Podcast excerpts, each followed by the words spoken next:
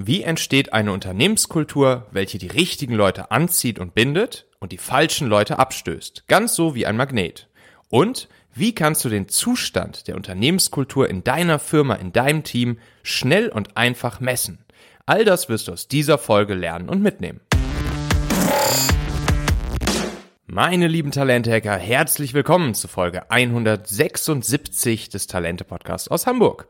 Hier bekommst du konkrete Hacks, Strategien und Inspirationen aus der Praxis, die du als Unternehmer oder Führungskraft sofort umsetzen kannst, um die besten Leute für dich und deine Firma zu gewinnen, Großes mit ihnen zu erreichen und sie lange an deiner Seite zu behalten.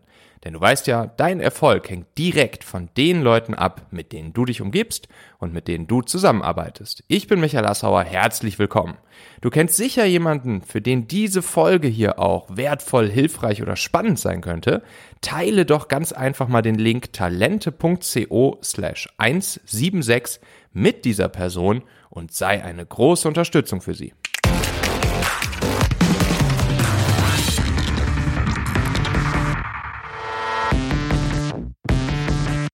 So, heute haben wir eine Interviewfolge und bei mir habe ich den lieben Christian, Christian Konrad.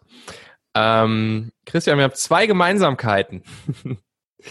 Erstens sind wir beide Volkswirte. Aha. Und zweitens, und zweitens ähm, versuchen wir Unternehmen dazu zu bringen, magnetisch zu werden, um die besten Leute magnetisch anzuziehen. ja, das, das finde ich besonders cool, dass wir das gemeinsam haben. Das finde ich richtig cool. Ja, ja auf jeden Fall. Er, erzähl mal, was, was, ist, was ist deine Geschichte bisher, Christian?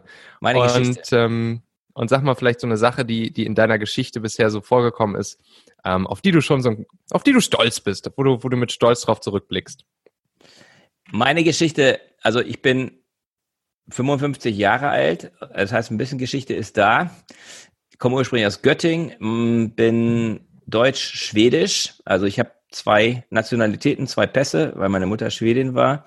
Bin, wie du richtig erkannt hast, äh, Volkswirt, habe aber nie als Volkswirt gearbeitet. Ne? Also ich habe so, wie man das so macht im Studium, habe dann verschiedene Praktika gemacht, habe auch volkswirtschaftliche Praktika gemacht. Das hat mir nicht so gut gefallen wie Marketing mhm. ähm, und habe dann entschieden, ähm, dass ich ins Marketing gehe und habe bei Unilever in Hamburg angefangen, abseits Trainee-Programm, ganz klassisch, ja, in Fast Moving Consumer Goods bei Langnese Iglo damals. Mhm. Und ähm, das hat mir total viel Spaß gemacht. Bin dann nach Bremen gegangen von, von Hamburg zu Kellogg's, ja, Frühstücksflocken. Mhm. Und da habe ich eigentlich alle, alle Stufen der Marketingkarriere durchlaufen ähm, war zum Schluss Marketingdirektor für Deutschland, Österreich, Schweiz. Also ich sage dann immer so ein bisschen scherzhaft der Frühstücksdirektor. Ne? ähm, und äh, das war national und international, also für Deutschland, Österreich, Schweiz, aber wir waren auch in einem internationalen Verbund drin. Das hat mir auch sehr gut gefallen. Aber ich hatte immer den Traum, mich selbstständig zu machen. Das habe mhm. ich so mhm. fünf Jahre in mir rumgetragen, mhm. obwohl das in meiner Familie gar nicht vorkommt. Deswegen habe ich wahrscheinlich ein bisschen länger gebraucht, um das, um sozusagen den Mut zu fassen. Ja? Und dann habe ich dann äh, 2004, 2005 eine Unternehmensberatung gegründet, mit dem Fokus auf damals ein ganz neues Thema, nämlich CSR und Nachhaltigkeit, also Corporate Social Responsibility und Nachhaltigkeit. Mhm. Unser Thema. Und ähm, das haben wir zehn Jahre lang aufgebaut. Ja, und dann hat es aus verschiedenen Gründen, habe ich dann entschieden, dass ich, dass das eine gute Phase war, aber dass ich eigentlich nicht mehr so gerne Berater sein möchte, mhm. sondern lieber als Coach arbeite. Ne, das ist jetzt vielleicht, das ist, das ist eigentlich schon Leute, die, die, die Coaches sind, die wissen, das ist ein Paradigmenwechsel. Ne? Mhm. Ähm, also ich möchte gerne Leute begleiten, ja, mhm. aber ich möchte denen nicht ständig sagen, was sie tun sollen. Okay. Weil ich der mhm. Überzeugung bin und ich möchte auch mehr mit Menschen arbeiten und weniger jetzt tolle Präsentationen machen und Konzepte entwickeln und PowerPoint-Slides bauen, was so ein Berater halt mhm. sehr, sehr gerne macht. Ne? Mhm. War auch eine gute Phase, aber ähm, seit fünf Jahren mache ich das ausschließlich. Ich habe es vorher schon, schon ein bisschen gemacht, habe Trainings gemacht und, und Teamentwicklung und Coaching und das mache ich jetzt seit, seit fünf Jahren, mache ich das jetzt hauptberuflich. Da habe ich mich dann sozusagen meine, meine Firma dann in andere gute Hände gegeben, also die gibt's noch. Mhm. Das bin ich auch ganz froh drüber. Und ähm, jetzt mache ich das und das Thema Unternehmenskultur ist das, was mich antreibt und was mich begeistert und was mich motiviert. Ähm, und das erst nicht, das nicht schon seit fünf Jahren, sondern eigentlich hat das Thema Unternehmenskultur mich die gesamte Zeit begeistert. Ne? Und du fragtest, mhm. was worauf bin ich ein bisschen stolz. Mhm. Ähm, ich bin ich bin jemand, der der gerne an Wettbewerben teilnimmt. Ne? Mhm. Und ein Wettbewerb hatte eben eine lebensentscheidende Wirkung. Das war nämlich der Wettbewerb einer Studentenorganisation in Mannheim, wo ich studiert habe. Und da hing halt so ein Aushang, Marketing, eine Unternehmenskultur, Marketingstrategie zwischen Theorie und Praxis, Fragezeichen. Ne? Und da mhm. konnte man ein Essay schreiben und konnte ein Praktikum gewinnen. Ah ja. Und da gab es drei Praktika. Ähm, Praktikum bei Bosch in Tokio, Praktikum bei Lufthansa in New York und Praktikum bei Henkel in Barcelona. Und ich mhm. wollte unbedingt das Praktikum bei Lufthansa in New York gewinnen, weil ich wollte unbedingt nach New York. Ja. Und welches also, hast du gewonnen? Also habe ich, also habe ich mich dran gesetzt und habe mich mit dem Thema Unternehmenskultur, wo ich keine Ahnung von hatte. Ich habe keine einzige Marketingvorlesung besucht, ja, weil das war so überlaufen, das hätte meine ganzen Zeitplan durcheinander gebracht. Ja, und so habe ich, so habe ich das dann gemacht. War total spannend, habe Interviews geführt. Also es ist immer mein Weg irgendwie. Ich führe immer Interviews, wenn ich irgendwelche, wenn ich irgendwelche solchen Sachen mache. Bei meinen Büchern ist es genauso. Will immer gerne irgendwie einen empirischen Teil dabei haben.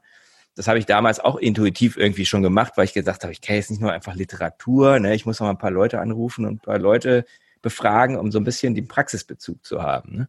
Mhm. Und ja, was soll ich sagen? Ne? Ich habe das gewonnen. Natürlich. Und New York oder? New York, äh? genau, New York. Genau, ich habe New York gewonnen. Lufthansa in New York. War jetzt vom Job her gar nicht unbedingt so das Krasse, ne? Das war das Regionalbüro in New York. Das darf man sich jetzt nicht zu gloria, glor, glorreich vorstellen. Ne? Mhm. Ähm, war zwar geile Location in Midtown, 52. Mhm. Straße, im irgendwie 27. Stock und so. Das war schon cool. Aber was es eben mir gegeben hat, war auch den Schlüssel ins Marketing, weil ich mhm. halt, ich musste irgendeine Story entwickeln, wie ich trotzdem ins Marketing komme, obwohl ich überhaupt kein Marketing gemacht hatte. Ne? Mhm. Weißt du, bist du schon in so einer Marketing-Uni und machst kein Marketing. Ne? Mhm. So, und dann war dann halt meine Story immer die, naja, ich habe halt zwar kein Marketing gemacht, aber ich habe halt dieses Praktikum gemacht und ich habe da auch gewonnen und so weiter und so fort. Und irgendwie hat mir das ein paar Türen geöffnet. Also ich habe ich habe gute, ich habe richtig gute Bewerbungsgespräche gehabt direkt nach der Uni. Ähm, also ich war bei Procter, ich war bei Henkel, ich war bei Unilever. Unilever war es dann. Ne? Das hat am ja. besten gepasst. Und ähm, genau, das war so ein, das war so ein, ein kleines Ding, auf das ich, auf das ich im Nachhinein stolz bin und was halt auch die Brücke halt ganz gut schlägt zu dem, was ich jetzt heute mache. Mhm. Verstehe. Jo, dann warst du erstmal in, in den Konzernen, so, hast du Konzernluft geschnuppert? Genau.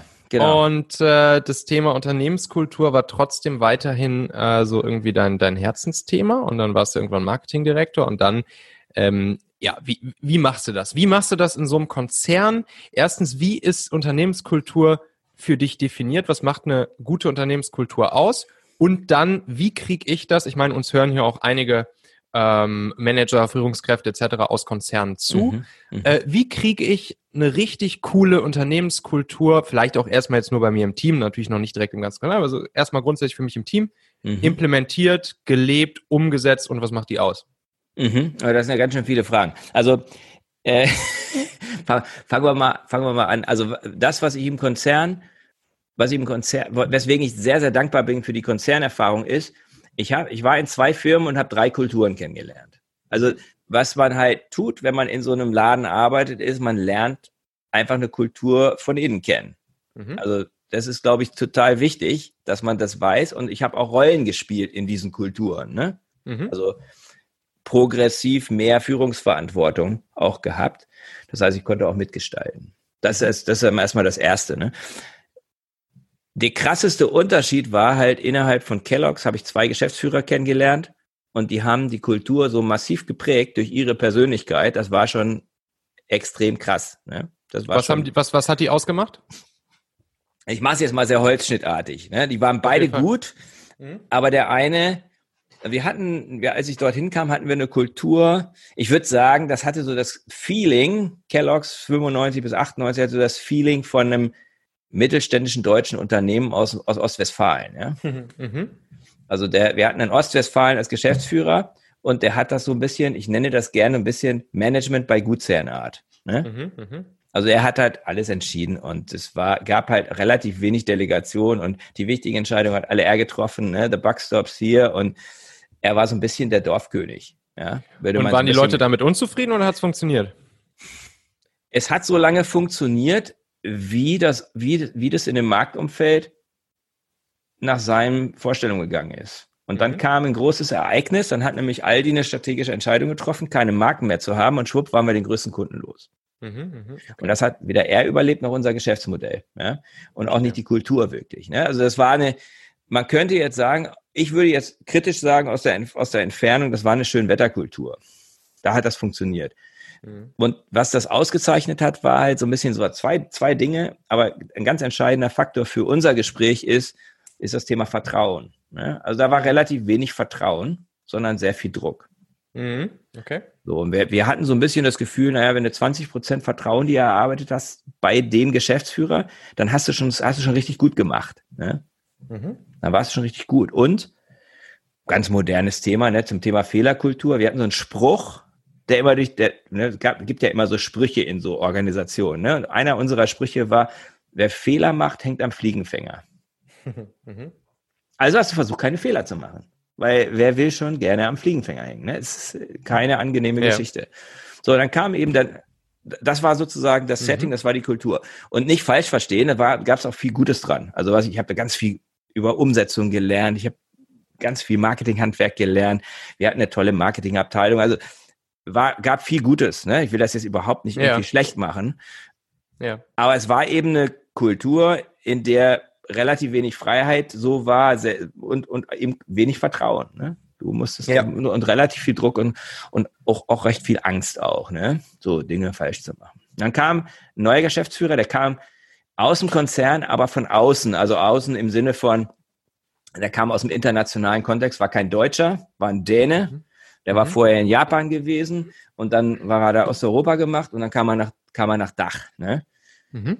Und der kam da rein in dieses verunsicherte, in diese verunsicherte Organisation. Ne? Wir hatten den größten Kunden verloren.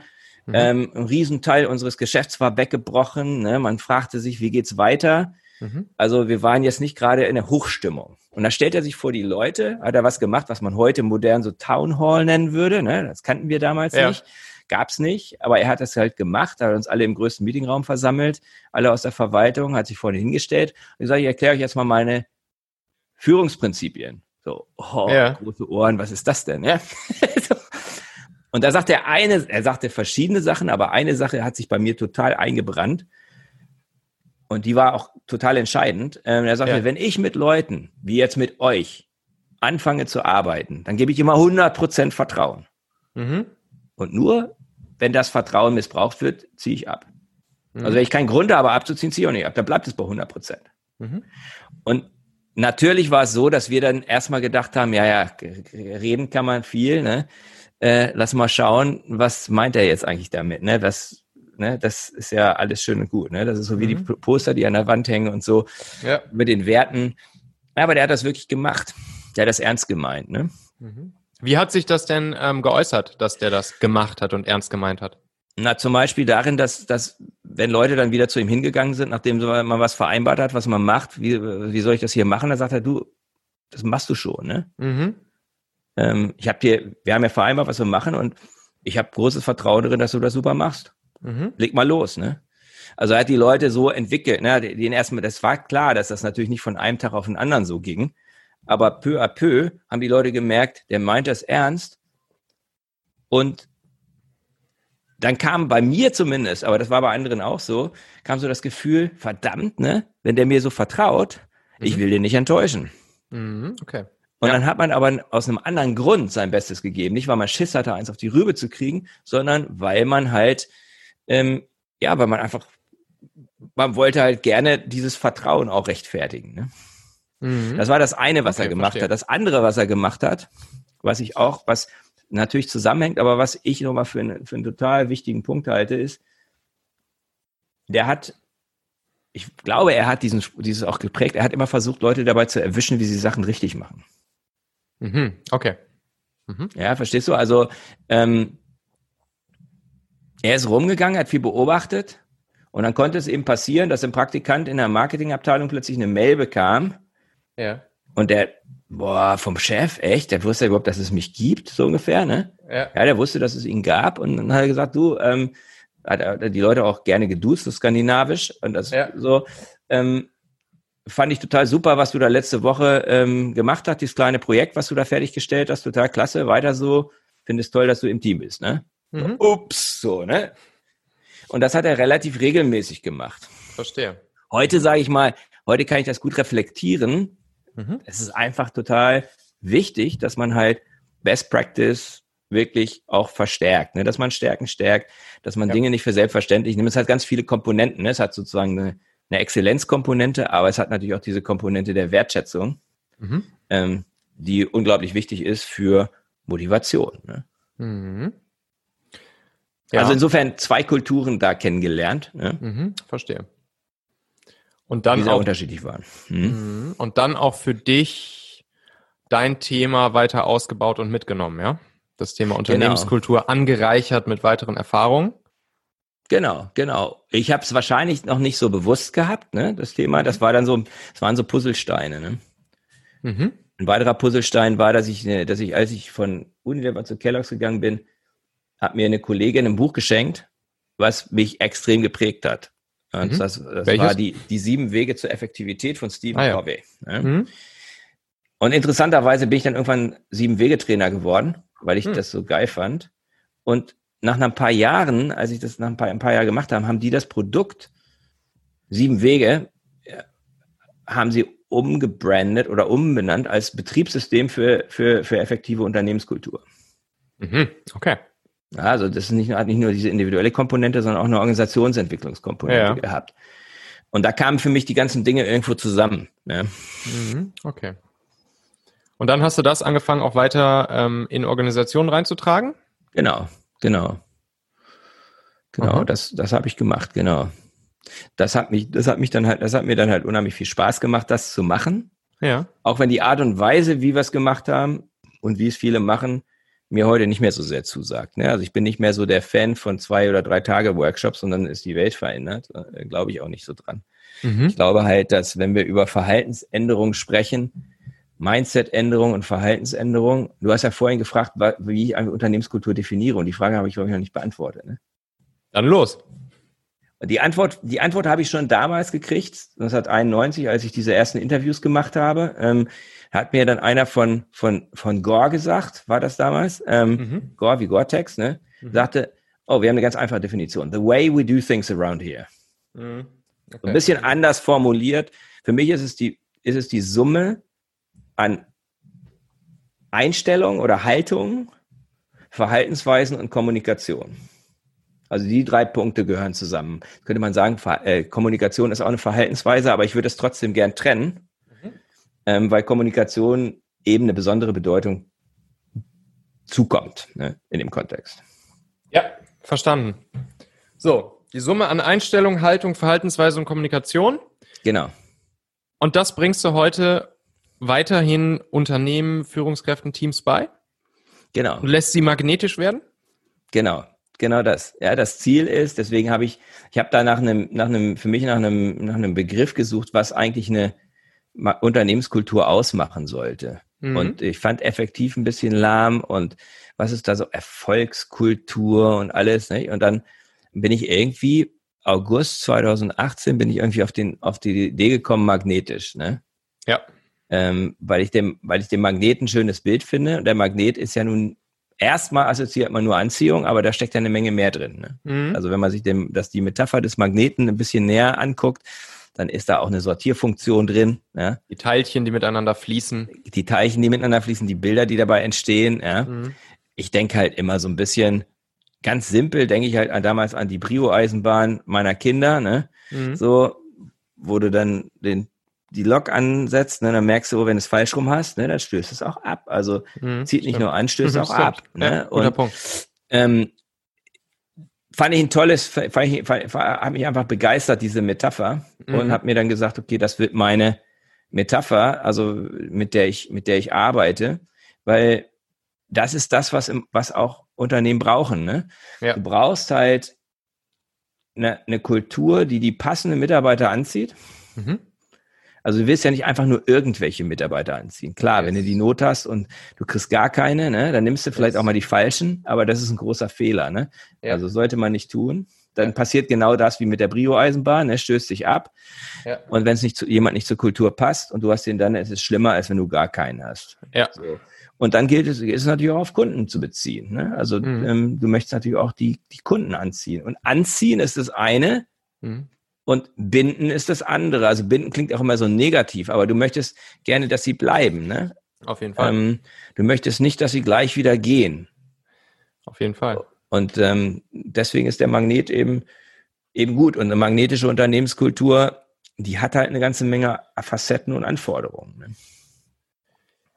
Wie gehst du in ein Team, in ein Unternehmen rein, äh, wenn du initial reingehst und äh, machst sozusagen deine Bestandsaufnahme, ähm, wie sehr magnetisch jetzt die Kultur schon ist auf deiner Magnetskala von eins bis zehn? Ähm, und was sind dann so die ersten Schritte, die du in der Regel so dann anfängst mit den, mit den Teams, mit den, ähm, mit den Führungspersönlichkeiten etc. zu gehen? Also wie setzt mhm. du das Ganze auf? Also die Bestandsaufnahme ist jetzt, wenn man tatsächlich, wenn man jetzt tatsächlich anfängt zu arbeiten, ist es erstmal wichtig, dass man der, der Wahrheit ins Gesicht schaut. Ne? Mhm.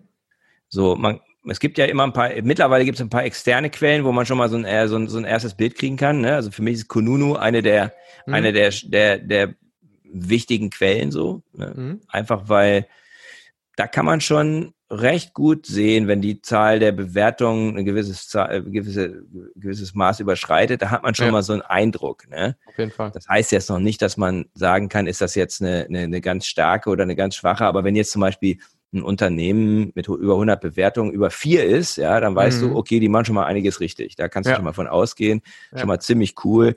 Äh, wenn man ein bisschen Statistik gemacht hat, ein bisschen Marktforschung gemacht hat und auf einer Fünfer-Skala eine vier, gerade wenn das eben das, das sind ja tendenziell sind die immer schlechter als besser, die mhm. Bewertung. Ja. Und wenn dir, wenn dir deine Mitarbeiter eine vier oder eine fünf geben, ah, ist schon ganz, ist schon ganz, ganz, ganz gut. Mhm. Ähm, und ich empfehle halt immer den Unternehmen dann auch noch A, interne Quellen auszuwerten. Ne? Also ähm, für Zum mich, Beispiel? Für mich ist, für mich ist die Fluktuationsquote wichtig. Mhm. Viele haben das gar nicht, ne? Also die erfassen das gar nicht so groß. Gerade jetzt mittlere Unternehmen oder so, große Konzerne vielleicht schon. Wie sieht's mit dem Krankenstand aus? Ja.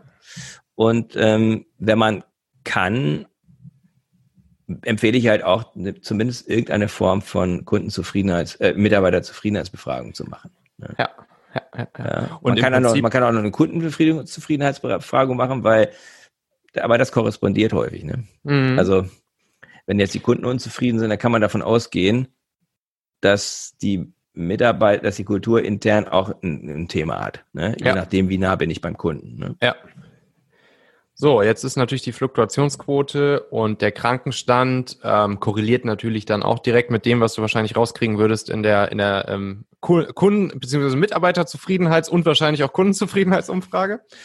Ähm, richtig, richtig. Du, du kriegst natürlich, das, das eine ist eine sehr beschreibende Geschichten, mhm. ne? Da kriegst mhm. du natürlich noch keine Diagnostik raus. Mhm. Also Diagnostik kriegst du mhm. natürlich nur, wenn du irgendwo offene Fragen stellst. Und mhm. das, All, das Allersimpelste, also wenn jetzt jemand nicht viel Geld hat und, und mhm. jetzt eine kleine Organisation hat, dann macht es jetzt keine, keinen Sinn, jetzt eine Gallup-Befragung zu machen oder so. Ne? Das ist natürlich so schon, schon richtig gut. Ähm, aber da würde ich einfach Net Promoter Score Abfrage machen.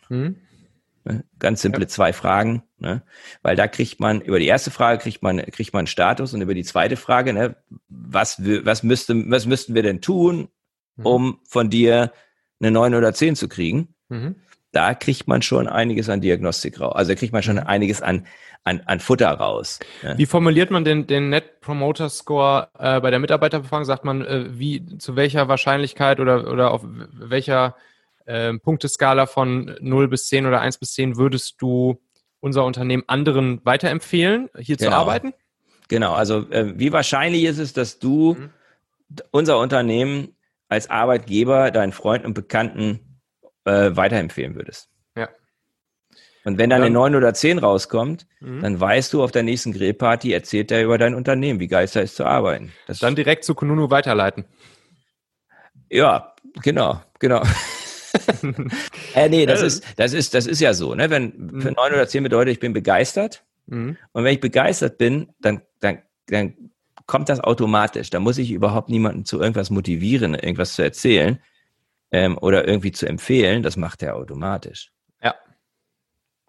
Ja. Also ich erzähle mal von meinem Weinhändler, ja, Mhm. weil der so, weil jedes Mal, wenn ich dann Wein kaufe, bin ich begeistert, wie der das macht. Mhm. Da ja. braucht mich keiner irgendwie anzuspitzen. Kannst du mal dein, kannst du mir mal einen Weinhändler empfehlen? Ich erzähle Mhm. dann immer von dem und, und äh, ne, weil das ist, macht einfach so viel Spaß. Ja. Das ist genau das, was dann, was dann bei mir im, im AIDA-La-Funnel ähm, unten Richtung Loyalty und Advocacy wirkt. Mhm. Ähm, und das ist genau das, ne, das Weiterempfehlen, die, die Leute, die dann intrinsisch über ihre Firma, über ihren Arbeitgeber, über ihr Produkt, über ihre Führungskraft, über ihre Teammitglieder und so weiter und so fort ähm, reden. Das ist natürlich dann das, das ist natürlich die Königsdisziplin, das ist natürlich das Allercoolste, ne? Absolut. Und da sind natürlich die wenigsten, aber da willst du hin. Ne? Ja. Wie, wie machst du das? Du kommst jetzt rein und ähm, merkst, ja, Fluktuationsquote ist, ist recht hoch, Krankenstand ist irgendwie nicht so gesund, ähm, NPS fällt auch nicht so hyper gut aus. Ähm, was sind, was sind so, ja, so erste kleine Dinge, die du dann äh, versuchst anzugreifen, die man, die man angreifen kann, wo man vielleicht auch schon relativ schnell ähm, ein Ergebnis bekommen kann? Mhm. Also zu, zunächst mal bin ich immer noch, bin ich nach wie vor fest davon überzeugt, dass, äh, dass, heu, dass, dass der Fisch vom, dass der Kopf, Fisch vom Kopf her stinkt, ne? Mhm. Also ich, ich möchte immer erstmal mit den entscheidenden äh, Führungskräften arbeiten. Es macht überhaupt keinen Sinn, wenn die dann sagen, lass uns mal ein paar Workshops machen oder ne, habe ich auch schon gehabt, lass uns ein Kulturprojekt machen und dann Mhm. sollen die Werte definiert werden, da wird dafür eine Arbeitsgruppe aus so eher, naja, sagen wir mal, Junioren bis mittleren Management zusammengesetzt, die Ja. das dann an die, an den, an den Führungskreis berichten. Völliger, Ja. das ist echter Bullshit, ne? Ja. Ja, das, ist stimmt. nämlich, das ist, es gibt ja Dinge, die soll man defin- delegieren, aber das sind mal nicht delegierbare Aufgaben, Ja. die dann plötzlich delegiert werden. Ne? Ja, stimmt. Also da drückt sich dann der Entscheider davor, die, seinen Job zu machen. So, Ja. und deswegen erstmal mit, erstmal, erstmal mit den, mit den, mit dem Unternehmer, den Entscheidern arbeiten. mhm. Gegebenenfalls auf Einzelebene Mhm. oder auf Gruppenebene. Ich würde wahrscheinlich, sagen wir, ich, ich fange am liebsten schon auf der Einzelebene an. Ne? Also wenn es wirklich Mhm. Probleme gibt, dann geht es erstmal, dass man one-on-one arbeitet. Welche Fragen stellst du ihm dann so? Naja, ich würde ihn zum Beispiel, würde, würde sagen, wir sprechen erstmal über die Situation ne? und was er Mhm. sich auch wünscht. Ne? Mhm. Also was, was, was er sich wünscht, was seine Bedürfnisse sind, ne? Mhm. um ihn auch wirklich abzuholen. Und im zweiten Schritt dann, dass wir uns angucken, die Ergebnisse, ne, das, das Bild und ihn auch Hypothesen formulieren lasse, woran könnte das denn jetzt liegen? Und ist deine Erfahrung, dass die meisten Führungskräfte da schon gar nicht so verkehrt liegen mit den Hypothesen, die sie dann aufstellen?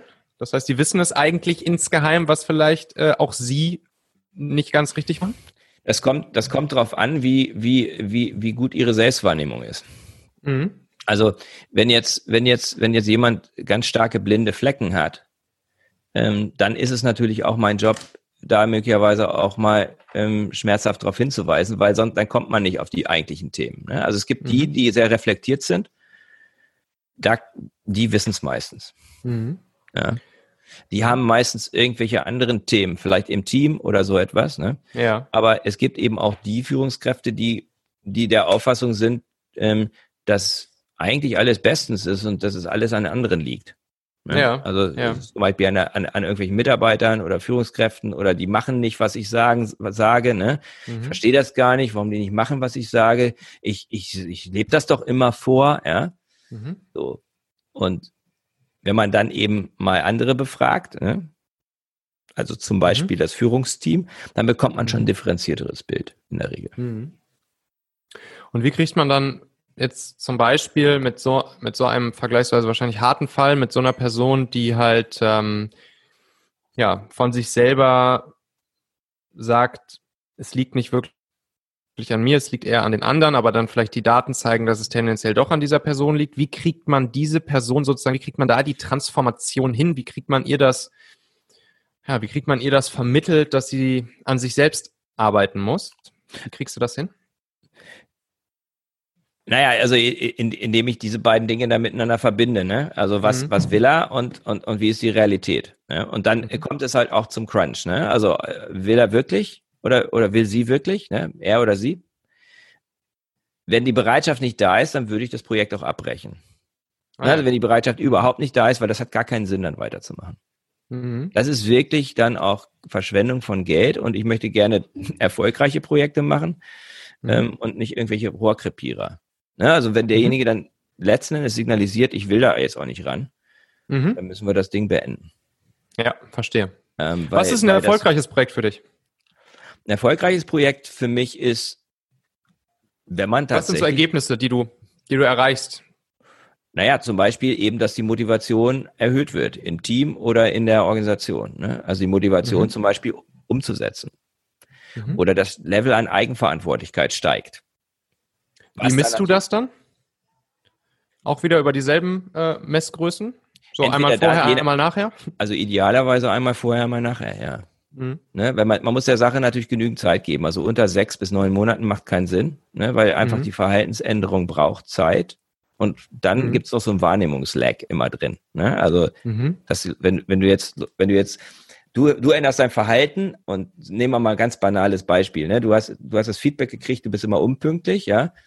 Und jetzt änderst du dein Verhalten, mhm. super Konsequenz, kommst zu keinem Meeting, zu keinem Termin mehr pünkt, unpünktlich, dann dauert das mindestens drei Monate, bis die Leute das mhm. merken. ist total krass. Und wenn die dann wieder befragt werden, ja. dass sie ja, dann ja. auch sagen, okay, äh, da hat sich etwas verändert. So, deswegen muss man, das muss man einfach nur berücksichtigen. Klar. Aber und so ein Veränderungsprozess, der wirklich Wirkung zeigt, dauert eben zwischen sechs und zwölf Monaten mhm. Minimum. Ne? Ja. Ja, ja, ja, verstehe. Okay, Christian, super, super spannend. Ähm, sag mal, wenn man jetzt mehr von dir erfahren möchte, wenn man dich erreichen möchte, wenn man mal mit dir in Kontakt treten möchte, wenn man sich vielleicht mal mit, äh, mit dir über all das, was wir jetzt hier gerade so angerissen haben, äh, mal näher austauschen möchte, wo und wie kontaktiert und findet man dich am besten? Also man findet mich im Netz unter christiankonrad.org. Mhm. Da ist auch der mhm. Newsletter und der Blog und der Podcast äh, verzeichnet. Mhm. Und ähm, ja, entweder über christian.christiankonrad.org oder über meine Mobilnummer 0171 468 1414. Also ich rede auch gerne. ja. Super. Christian, also tausend Dank dir. Ich glaube, das war super, super spannend. Viele, viele wertvolle Tipps und Kniffe dabei und ich glaube auch sehr, sehr inspirierend ähm, für, äh, für unsere Zuhörer und für mich. Mhm. Tausend Dank dir. Das hat großen Spaß gemacht, Christian. Christian Konrad. Ich danke dir. Ja, mir auch. Dankeschön. Mach's gut. Okay. Ciao. Wenn dir irgendwelche Fragen in den Kopf schießen rund um die Themen, die hier im Talente-Podcast so behandelt werden, dann sende mir doch einfach deine Frage gerne als Text oder auch als Sprachnachricht rüber. Das kannst du machen über den Link talente.co slash Frage. Da kannst du dann eine Sprachnachricht aufnehmen, so ähnlich wie du das von WhatsApp zum Beispiel kennst. Ähm, und dann werde ich deine Sprachnachricht hier in einer der nächsten Podcast-Folgen abspielen und beantworten. Kannst du gerne anonym senden, diese Frage, oder mit deinem Namen, ganz egal. Und die nächste Podcast-Folge, die solltest du auch nicht verpassen, weil das wird am Montag die Folge Nummer 6 von 7 rund um den Talente-Funnel. Da machen wir ja gerade eine kleine Serie seit ein paar Wochen jeden Montag. Und das Thema wird eins meiner beiden Lieblingsthemen in dieser Serie, nämlich das Thema Loyalty sein. Du wirst vier Hacks zum direkt Umsetzen bekommen, äh, rund um das Thema Mitarbeiterbindung. Wie ähm, bindest du Mitarbeiter nachhaltig an dein Team? Ähm, wie kreierst du eine bärenstarke Loyalty, Loyalität des Mitarbeiters zu deiner Firma, nachdem der Arbeitsvertrag unterschrieben ist? Weil das ist natürlich das große Ziel. Du willst mit deinen Leuten tolle Sachen erreichen. Klicke jetzt einfach fix auf Abonnieren oder Folgen in deiner Podcast-App und dann hören wir uns wieder in der nächsten Folge am Montag. Vielen Dank dir, ich freue mich. Bis dahin wünsche ich dir erfolgreiches Talente-Hacking. Dein Michael.